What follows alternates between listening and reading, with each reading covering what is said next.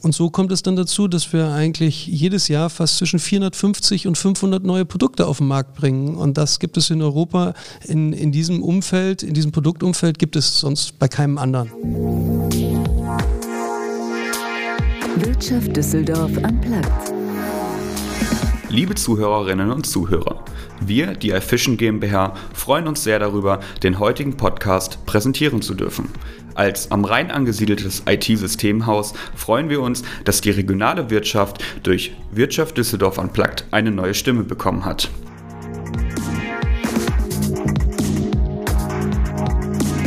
Jeder, der schon mal einen Haken im Bad anbringen wollte, eine neue Klobrille sucht oder einfach einen nützlichen Helfer für ein alltägliches Problem braucht, kommt an Produkten der Firma Venco nicht vorbei.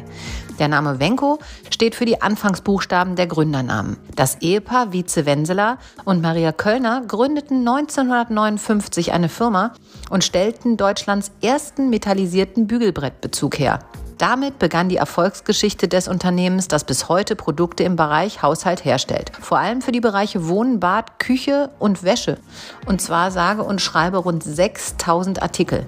Außerdem hält Venco über 1200 Schutzrechte und launcht jährlich rund 450 Produktneuheiten. Und nicht genug mit den Wahnsinnszahlen.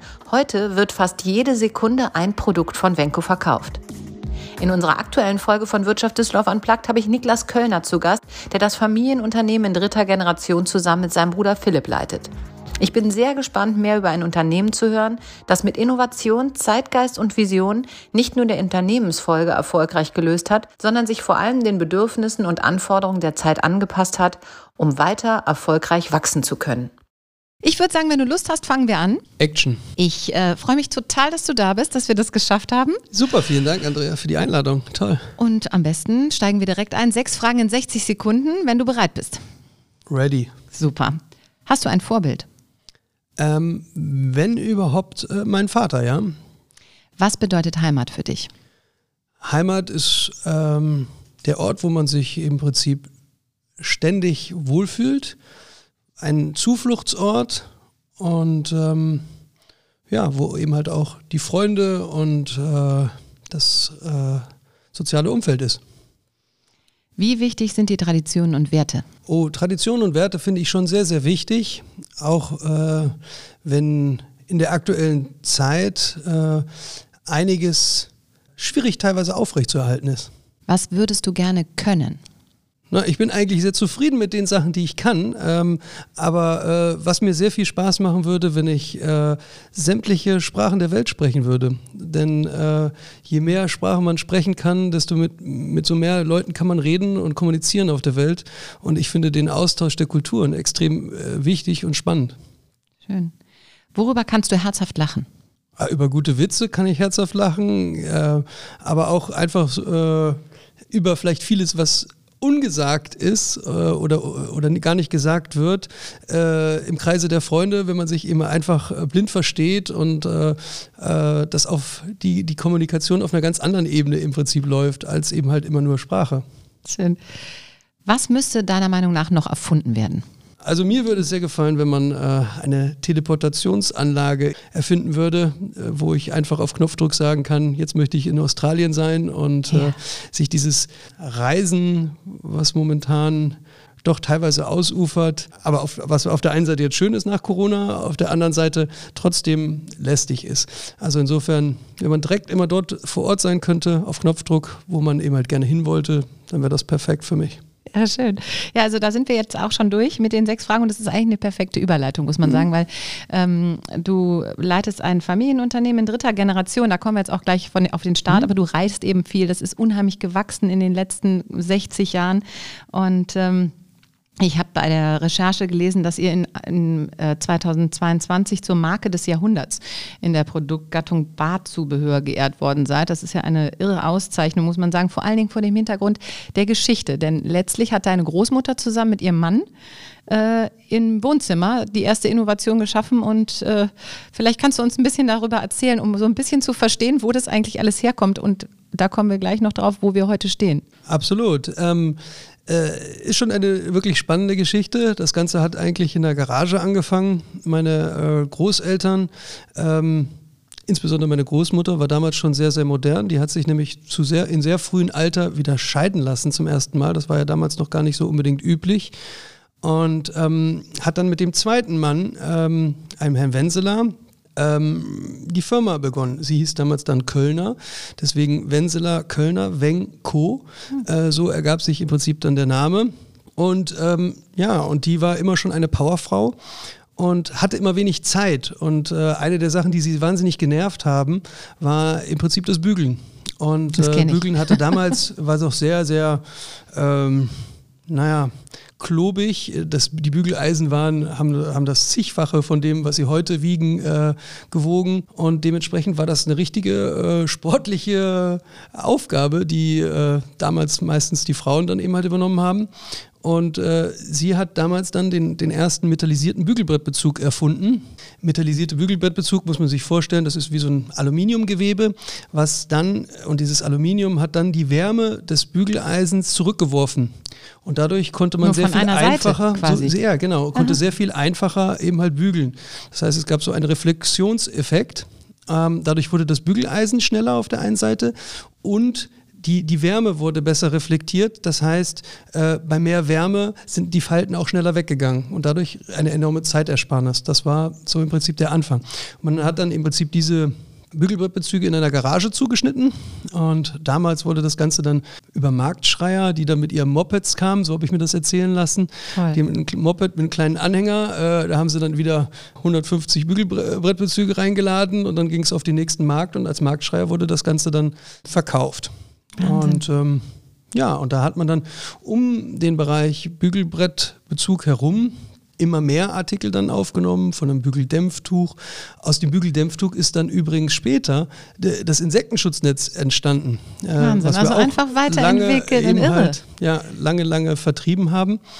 Und ähm, ja, und äh, dann ging es den äh, beiden letztendlich gesundheitlich nicht so gut, dass die nach zehn Jahren gesagt haben, ja so, äh, wir schaffen das körperlich nicht mehr und äh, wollten dann auswandern nach, äh, nach Spanien, was sie dann auch getan haben. Aber haben vorher mein Vater, der damals 23 war, gesagt, pass auf, entweder wir liquidieren jetzt im Prinzip die Firma Venco oder äh, you give it a try. Und äh, er war damals halt 23, Wahnsinn. kam gerade aus der Ausbildung und äh, ja, und er hat gesagt, ja, mache ich. Und mein Vater ist schon irgendwo äh, der geborene Verkäufer und auch Einkäufer, muss man sagen. Und er hat dann also ja, mit seinem Talent im Prinzip die Basis für ein super Wachstum in der Zukunft gelegt. Mhm, irre. Und wie viele Mitarbeiter habt ihr heute? Ähm, wir haben jetzt heute über 550 Mitarbeiter in, äh, in Europa. Wahnsinn, das ist ja echt irre. Also ich meine, ähm, du hast es eben schon gesagt, ihr habt mit dem Bügelbrett angefangen und das war eben so der erste Bereich. Heute äh, macht ihr, seid ihr im Bereich Haushalt äh, aktiv, Bad, Küche, Wohnen.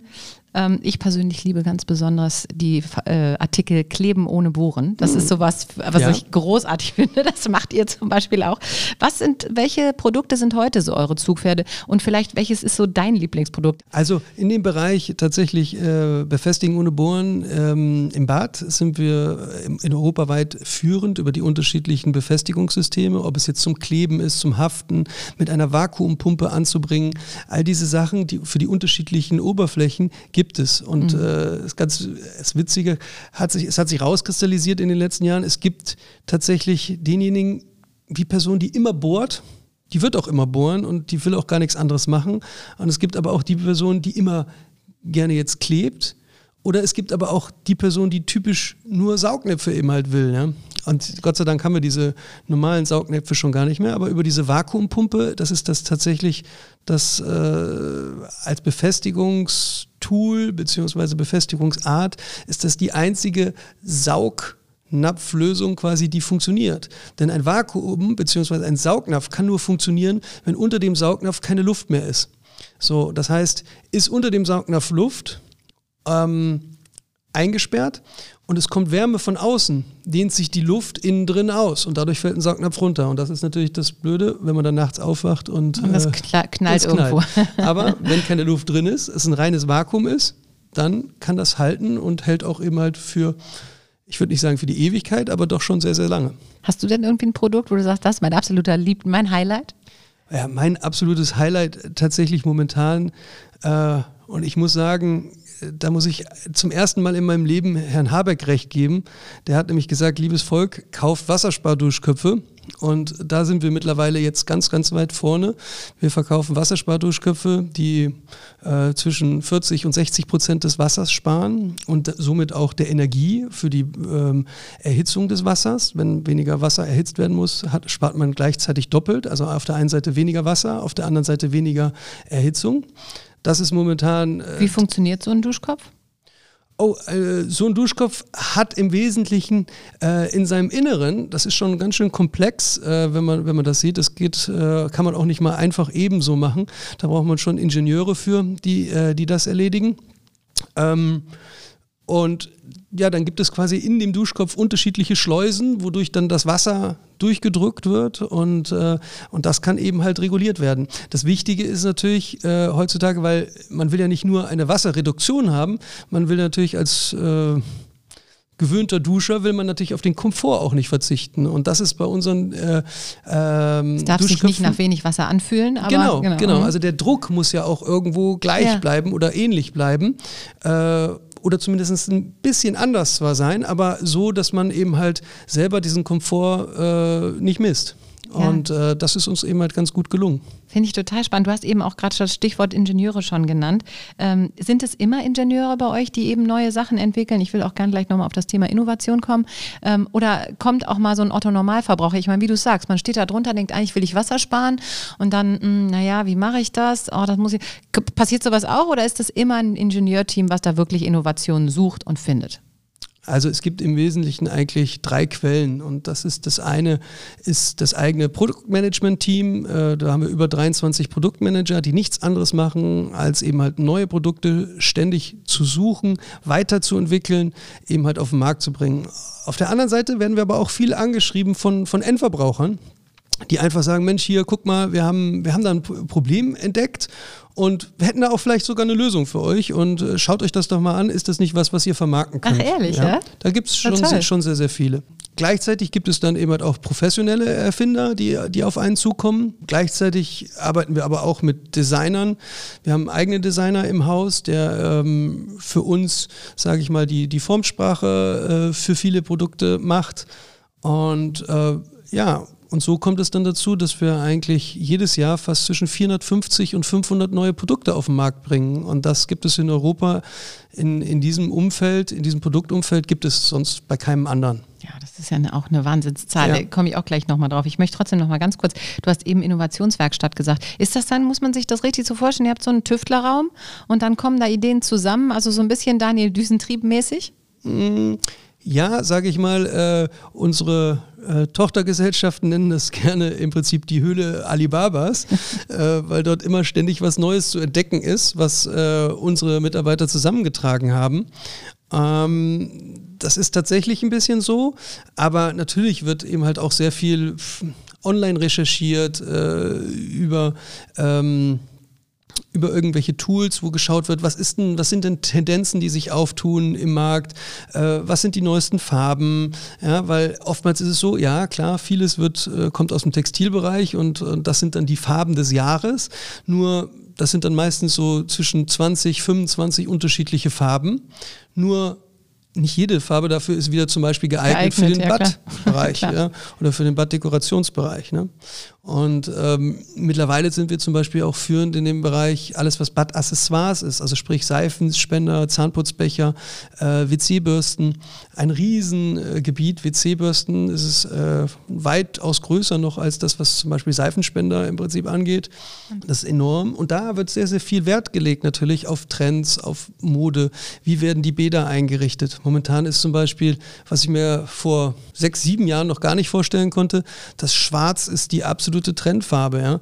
Alle wollen schwarze Bäder. Und witzigerweise, wenn man dann mit einem geschulten Auge drauf schaut oder auch in Hotels teilweise unterwegs ist. So schwarze Armaturen. Man sieht ne? überall schwarze mhm. Armaturen, man sieht überall schwarze Z äh, Handtuchhalter, Zahnputzbecher, äh, alles schwarz, ja. Und ähm, das sind so, so muss Trends. Man mit der Zeit gehen, ne? Die, absolut, man muss mit der Zeit gehen. Darf aber nicht mit der Zeit gehen.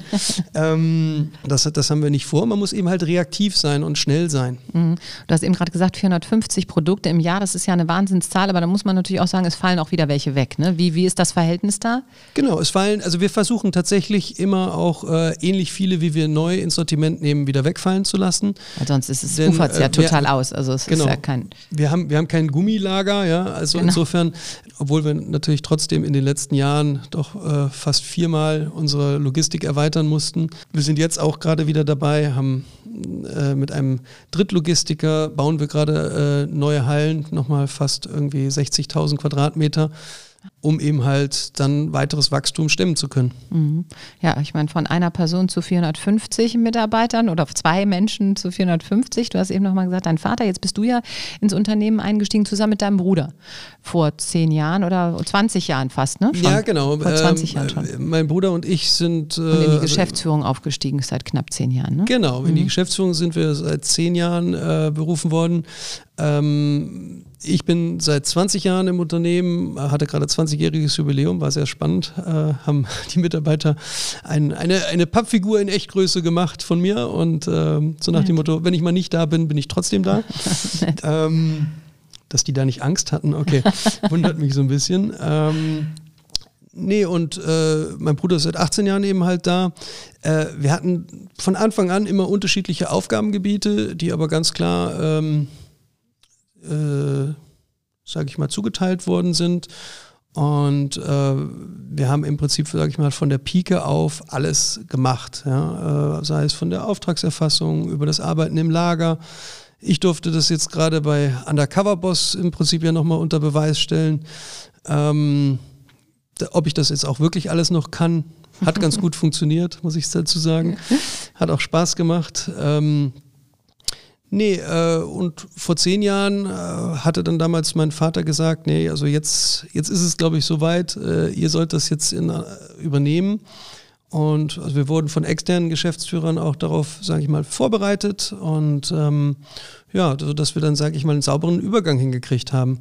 Und es war schon so, dass mein Vater als ähm, damals allgegenwärtiger Patriarch, ähm, muss man wirklich sagen, dass er das war, das super hinbekommen hat. Und zwar wirklich dann von einem Tag auf den anderen den Hebel umgeschaltet hat und gesagt, pass auf, nee, jetzt, jetzt macht ihr das. Und das hätte sich tatsächlich, wenn man jetzt die Belegschaft gefragt hätte, andere Leute von außen, die ihn so kennen, hätte sich das keiner vorstellen können.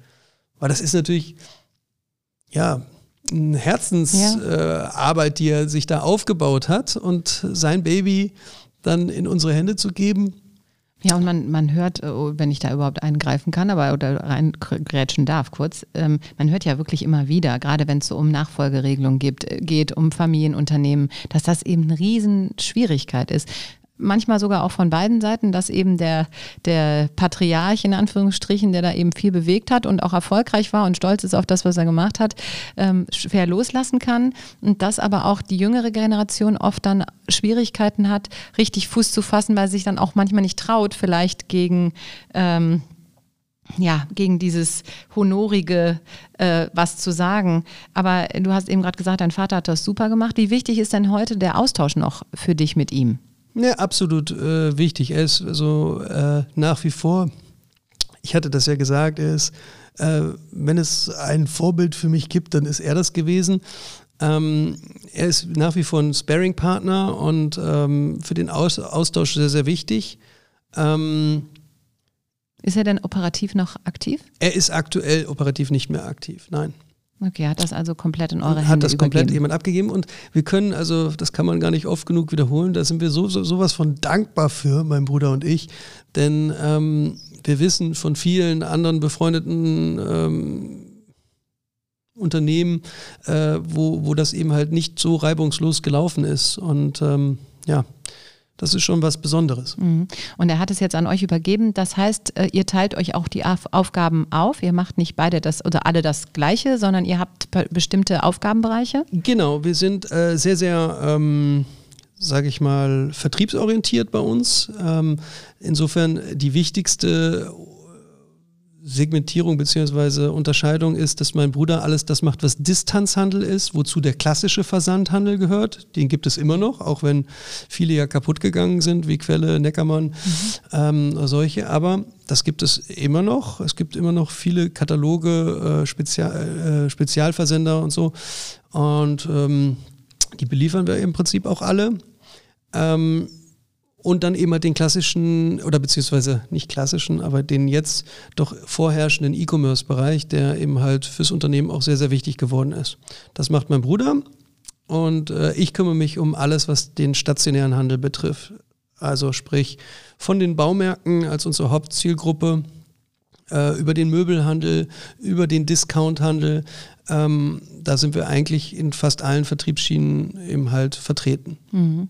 Du hast eben auch gesagt, E-Commerce-Handel ist jetzt noch quasi dazugekommen. Will damit nur sagen, die äh, Wirtschaftssituation hat sich ja nicht zuletzt durch die Digitalisierung verändert. Natürlich auch in den letzten 15, 20 Jahren hat sich total viel verändert, auch an, an technischen Möglichkeiten. Ähm, jetzt seid ihr dabei, 20, sukzessive 10 Jahre. Ähm, was hat sich so unter eurer Rigide wirklich verändert? Kann man das ausmachen? Also in welchen Bereichen seid ihr innovativ geworden? Habt ihr jetzt was Neues angesetzt und so, wo, wo es eben auch vielleicht für deinen Vater manchmal so ist, dass er denkt, oh, okay, da ist jetzt mal ein anderer Schwung drin. Ja, also wir haben die unterschiedlichsten Transformationsphasen im Prinzip durchgemacht in den letzten Jahren. Äh, von einem Unternehmen, wo, sag ich mal, die beiden Geschäftsführer, also mein Vater hatte immer einen externen Geschäftsführer dazu und ihn, ähm, wo diese beiden Geschäftsführer damals immer alles gemacht haben und alles bestimmt haben bis zum letzten, äh, bis zum letzten Schräubchen irgendwo oder zur letzten Farbgebung bei der Verpackung. Ähm, zu einem Unternehmen, was äh, heute auch mal Entscheidungen fällen kann, wenn äh, die Geschäftsführung nicht da ist, ja? wo Abläufe im Prinzip klar definiert sind, wo ähm, es Mechanismen gibt, wo natürlich die Mitarbeiter auch selber entscheiden dürfen. So, und das, es war ein Riesenschritt, weil vorher wurde alles quasi vom Patriarchen ähm, entschieden und, und jetzt dürfen die, jetzt dürfen und sollen die Mitarbeiter ihren, ihr Kopf oder ihr, ihr Gehirn nicht am Eingang abgeben und äh, dann wieder rausmarschieren äh, später nach äh, acht Stunden, sondern sie sollen eben halt äh, tatsächlich mitdenken und mitgestalten. Mhm. Und das ist das Schöne bei uns. Äh, wir sprachen eben über die Innovationskraft. Ähm, es gibt viele unserer Mitarbeiter, die Ideen haben, weil wir reden nicht über Rocket Science, ja. Wir reden tatsächlich über das, was der Endverbraucher äh, der wir ja selber, alle sind, ne? Ja, ja, der wir alle sind, selber eben halt äh, braucht. Und wenn ein, da, da eine Sache ist und da fällt jemandem auf, dass äh, im, im Badezimmer es ständig dunkel ist, Warum ist es im Badezimmer dunkel? Weil keine äh, Spots im Prinzip zum Beispiel über der Dusche oder über der Badewanne immer angebracht sind. Die einzige Lichtquelle in der, in der Mitte des Bades ist oder am, am Spiegel. So, da sage ich, okay, warum kann man nicht zum Beispiel eine, äh, eine Duschstange machen, die eben halt mit LED leuchte, äh, leuchten oder äh, Einfach so die logische Konsequenz zu einem Problem. Ne? Genau, und das kann man relativ einfach dann versuchen auch umzusetzen. Man muss zwar immer natürlich checken, kann sich das lohnen? Kann man das verkaufen? Äh, ist das Problem relevant genug für eine große Masse an Leuten? Oder ist es tatsächlich nur ein Hirngespinst, den man nachjagt? Mhm. Aber natürlich immer wieder so dieser Innovationsgedanke, kann das was werden? Man muss mit Misserfolgen auch umgehen können und sagen, ich bin mutig genug, das da reinzubringen. Hat man trotzdem im Hintergrund manchmal auch so den Vater, wo man denkt, puh, das sind riesen Fußstapfen, der hat wahnsinnig viel uns hinterlassen und wir, oder was heißt ja, hinterlassen kann man so sagen, und wir, wir müssen jetzt oder ist man da, schlägt man da frei auf an eurem Fall und ihr wisst, ihr habt seinen Rückhalt und könnt einfach wirklich gucken, dass ihr das Ding nach vorne schiebt? Also bei mir ist es so, ich wusste seit der siebten Klasse genau, was ich machen wollte. Ich wusste, dass ich äh, vorher eine Ausbildung als Groß- und Auslandskaufmann machen wollte. Ich wusste, dass ich ähm, mein Studium an der European Business School machen wollte in Kombination mit Sprachen ähm, und, und dass ich danach dann in die Firma wollte. Und genau so ist das tatsächlich auch alles eingetreten. Und da bin ich sehr froh drüber.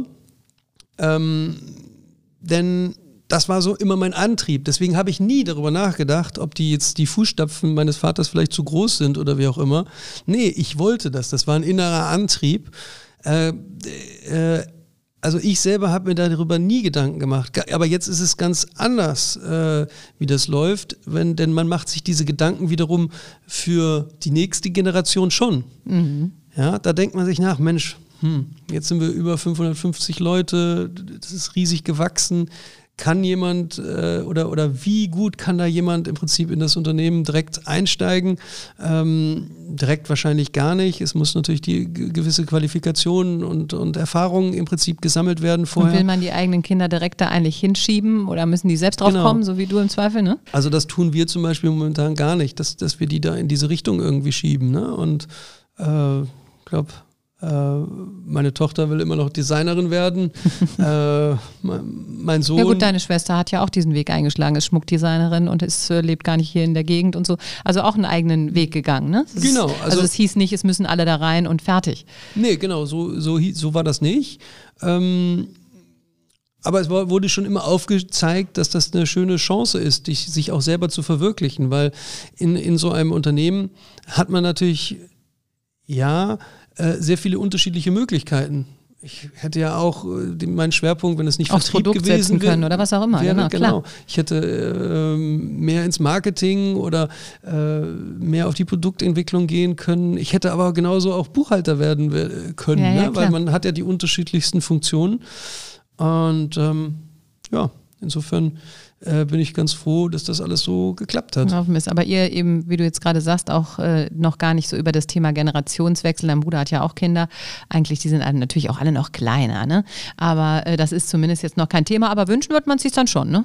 Äh, man kann sich das zumindest ganz gut vorstellen. Ähm, wünschen, ich meine, was wünscht man sich als Eltern? Man wünscht sich, dass seine äh, Kinder irgendwie glücklich werden eigentlich. Und das ist, denke ich, das, das, äh, das, der, die Hauptsache. Hm. Wie wichtig ist die Familie generell für dich, wo wir jetzt schon gerade beim Familienthema sind, für den Erfolg? Also auch für diese, diese Ruhe, die die Familie bringt, das Wissen, deine Eltern sind da, die sind noch Ansprechpartner, deine Familie selbst, das ist eine enge Arbeit mit deinem Bruder.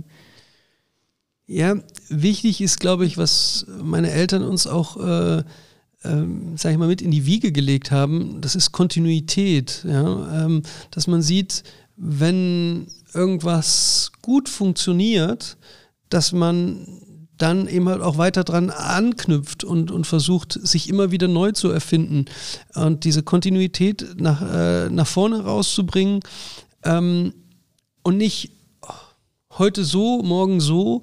Das ist, denke ich, auch, glaube ich, wäre das für die Mitarbeiter sehr, sehr schwierig. Ähm, und deswegen ist es für uns so, wir gehen kontinuierlich in eine Richtung, äh, bauen die, die Vertriebskanäle immer weiter auf und versuchen, so gut es geht, eben halt auch auf die Endkunden zu hören. Denn ähm, das ist eigentlich das, was zählt. Die Endkunden müssen zufrieden sein mit den Produkten. Denn wenn das nicht so wäre, würde man kurz- bis mittelfristig sowieso keine Chance haben. Mhm. Jetzt ist das, glaube ich, leichter gesagt als getan, weil ihr habt ja nun, ihr kriegt wahnsinnig viele Auszeichnungen. Dann habt ihr jetzt irgendwie wieder Produkt des Jahres 2021. Was habe ich, Wenko gehört zu den begehrtesten Arbeitgebern. Also das sind ja so wirklich immer so eine tolle Botschaft nach der nächsten. Jetzt äh, bestes Produkt des Jahrhunderts. Das ist ja auch ein, so toll es ist, aber es ist natürlich auch eine wahnsinnig hohe Messlatte. Wie geht ihr damit um? Weil ich meine, man kann ja nicht immer nur tipptopp supermäßig sein. Kann man sich wünschen, aber das ist ja auch klar, dass das nicht immer funktionieren kann. Natürlich kann das nicht. Gibt es auch Zeiten, wo, wo das eben halt dann nicht so gut mal funktioniert. Aber ähm, sage ich mal so, wenn man und das versuche ich oftmals. Ich, ich versuche bei den vielen operativen Sachen, die ich mache, äh, mich teilweise, mir teilweise die Zeit zu nehmen und mich einfach mal nicht zurückzuziehen, aber einen Schritt zurückzugehen und das Ganze dann von außen zu betrachten. Und dann sehe ich trotzdem immer irgendwelche Dinge, die für die Außenwelt interessant ist und oder sind, um darüber zu berichten. Früher war es eher so, ja, da waren wir eher so das Unternehmen und man hat alles immer nur, ja, hm, ist ja, ist ja blöd, wenn wir jetzt darüber berichten, dass wir einen Preis gekriegt haben, ist ja peinlich. Nein, wir tun Gutes und spreche drüber. Und das ist das, was ähm, wir versuchen in, in, der, in der letzten Zeit äh, dann auch an die Öffentlichkeit zu tragen, denn, mhm. denn das macht letztendlich dann irgendwo auch eine Marke aus. Und das wollte ich, äh, ich wollte gerade nochmal auf das Thema Marke auch zu sprechen kommen. Es ist eben auch heute so, das denke ich, dass äh, darauf kommen wir gleich noch, ähm, dass eben das Thema Marke auch immer wichtiger wird. Egal, ob es jetzt Badartikel sind oder eben Dinge des täglichen Lebens, aber es verschafft eben auch Verlässlichkeit und Vertrauen, oder? Absolut. Und das ist, äh, ich denke, das ist ja letztendlich auch die Belohnung dafür, ähm, denn wir geben uns ja die Preise nicht selber, sondern die kriegen wir von irgendwelchen Institutionen, die da sind. Und äh, insofern ist es schon schön, da auch andere teilhaben zu lassen und natürlich auch toll für die eigenen Mitarbeiter zu sehen, hey, das, was wir da auf die Beine gestellt haben, ist ja eine richtig coole Sache und ähm, das bringt uns richtig auch weiter dann nach vorne, auch im Ansehen der Mitarbeiter, mhm. der Mitarbeiter heißt, und Endverbraucher. Genau, das heißt also, Marketing ist inzwischen auch ein wichtiger Teil und das ist ja auch, wenn man jedes, jedes große Unternehmen der Welt, das ist immer so witzig. Wir hatten letztens so eine Diskussion über, warum machen die dies und jenes und andere schaffen es nicht. Meistens ist es auch viel Marketing dabei. Das ist einfach nur mal so, weil die Leute ein gutes Gefühl bekommen, wenn sie was kennen. Absolut. Ne? Wir ja, also man selber ja auch. Das, das ist ja ganz menschlich irgendwie. Aber ich könnte dir jetzt einfach so sagen, hey, wir verkaufen über 25 Millionen Artikel im Jahr. Das hört sich in der heutigen Zeit, wo alle Milliarden rumwerfen, noch nicht viel an. Wenn ich dir aber sage, ja. alle 1,05 Sekunden wird irgendwo auf der Welt ein Produkt verkauft von uns. Wahnsinn. Tack. Tack, ja, Wahnsinn. Tack. Dann ist das wahnsinnig äh, auf der einen Seite für mich schön zu wissen oder anders eben zu... Ähm, ja, anders zu messen und auch anders äh, einzuschätzen, als wenn man sagt, ja, es sind 500 Millionen Produkte, die verkauft worden sind. Mhm. Und äh, insofern ist, ist Marketing da wichtig, um den Leuten das auch verständlich zu machen. Gerade in der jetzigen Zeit, wo alle nur mit Millionen, Milliarden durch die Gegend äh, werfen und äh, äh die Leute sich da teilweise schon gar nicht mehr bewusst sind, was dahinter auch für eine Leistung in Anführungsstrichen steht. Ja, also wie viel pro, pro Minute? Alle 1,05 Sekunden wird ein Produkt verkauft. 1,05 Sekunden, das ist ja Wahnsinn. So. Also wenn wir, ja, ist ja irre. Also wenn wir dann über die Zukunft nachdenken, 1,05 Sekunden jetzt schon. Jetzt noch die letzte Frage, aber muss ich natürlich stellen, wo wollt ihr noch hin? Auch es gibt, sage ich mal, ähm, immer andere neue Möglichkeiten. Ja? Wenn man überlegt, Zuerst waren wir in dem Badaccessoire-Bereich bei Stand-WC-Garnituren. Wir waren bei Badaccessoires, also sprich Seifenspendern und WC-Bürsten. Mm, wir haben die WC-Bürste nachhaltig weiterentwickelt. Heutzutage sind, äh, sagen wir mal, 80 Prozent der WC-Bürsten, die verkauft werden, aus Silikon zum Beispiel. Auch der Nachhaltigkeitsgedanke ist für uns sehr, sehr wichtig. Wir haben in den letzten 15 Jahren, wir haben im Gesamtsortiment um die 6000 Artikel, haben mittlerweile äh, es geschafft, dass also 92 Prozent aller Verpackungen ohne Plastik sind. Das, das läuft so im Hintergrund ab, ne? aber wir sind uns dessen bewusst. Nein, wir wollen keine Plastikverpackung mehr. Äh, heutzutage gibt es diese nur noch da, wo es absolut unbedingt notwendig ist leider bei Klebehaken. Wir kriegen es momentan noch nicht hin, eine ordentliche Verpackung für Klebehaken zu machen, äh, damit die dann nicht durch die ganze Zeit durch die Regale purzeln, die einzelnen Haken, ja, und die kann man nicht einfach mit Kabelbindern oder so auf einer Karte anbringen.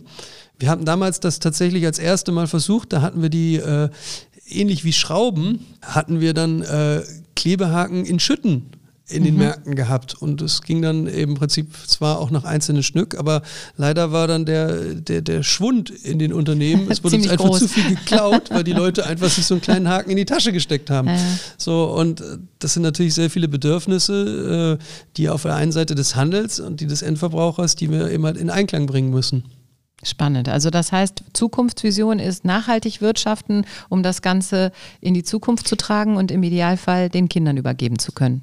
Genau, wir wollen äh, nachhaltig handeln, wir wollen weiter äh, der Innovationstreiber in diesen, in unseren Bereichen sein und das dann äh, nicht nur äh, produktseitig, sondern natürlich dann auch äh, national, international in den Ländern. Und das war immer so eine Aufgabe für mich. Ich habe damals die Tochtergesellschaften in, in, in, Spanien, in Frankreich, in Italien, in Amerika und dann auch in Asien im Prinzip gegründet. Das war äh, für mich immer eine tolle Herausforderung, das zu sehen, mit unterschiedlichen Kulturen da zusammenzuarbeiten und meine Sprachen auch anwenden zu können. Und deswegen, darüber mache ich mir keine Sorgen. Äh, da, gibt es, da wird es immer genügend zu tun geben. Was noch vielleicht wichtig ist zu sagen, diese 450 Artikel, die wir zum Beispiel äh, letztes Jahr gemacht haben, davon waren 215 mit Schutzrechten. Ja, äh, weil 450 Artikel, wenn ich irgendwo naja, auf, äh, auf eine Messe gehe und die dann da aussuche, das ist theoretisch möglich, aber die dann wirklich mit Schutzrechten zu haben äh, und da habe ich letztens mal durch Zufall bei, bei Google einfach gegoogelt und geschaut, wie sieht denn das aus mit Schutzrechtsanmeldungen in, in, in Europa generell. Und da waren wir dann eben halt auf einmal auf Platz 6 aller Schutzrechtsanmelder in, in Europa. Europa. Wahnsinn. Ja, und da hat man dann so kleine Unternehmen wie LG, äh, Mercedes, BMW äh, vor uns gehabt und an Platz 6 war Venko. Ja, ja toll. Ähm, das war schon äh, toll zu sehen. Aber man kriegt das sonst eigentlich äh, ja so gar nicht mit. Ne? Wir machen das natürlich, um uns auch zu schützen. Ähm, denn es wird in dieser Welt auch sehr, sehr viel kopiert. Und ähm, da müssen wir halt gucken, dass wir das, was wir an Eigenleistung eben halt dort geschaffen haben, auch irgendwie schützen. Auch für die Zukunft für die Zukunft. Mhm. Ja, super. Also ich danke dir. Wir sind leider am Ende. Ich äh, könnte noch viel mehr fragen. Ich habe am Anfang, bevor das Mikro an war, schon gesagt, ich habe eine Hülle von Fragen und äh, Hülle und Fülle von Fragen. Ich weiß gar nicht, aber ich glaube, wir haben einen ganz tollen Einblick bekommen. Ich danke dir sehr, dass du Zeit gehabt hast. Es ist wirklich eine spannende Geschichte und auch toll zu sehen, wie ihr das eben jetzt wuppt und es weitergeht und ja, und vielleicht eben dann auch in die nächste weitere Generation. Also es wird in die nächste Generation weitergehen, aber vielleicht sogar auch eben in der Familie. Das wünsche ich euch und ähm, vielen Dank. Vielen Dank, ja, daran arbeiten wir. Danke. Wirtschaft Düsseldorf am Platz. In unserer nächsten Folge von Wirtschaft Düsseldorf Unplugged geht es um das Pelzhandwerk. Guido Halfmann leitet eins der letzten Pelzgeschäfte in unserer Region und das schon in dritter Generation. Ich rede mit ihm darüber, wie sich die Branche verändert hat, was Kunden heute wollen und wie es mit der Unternehmensfolge aussieht. Also gerne wieder reinhören. Ich freue mich drauf.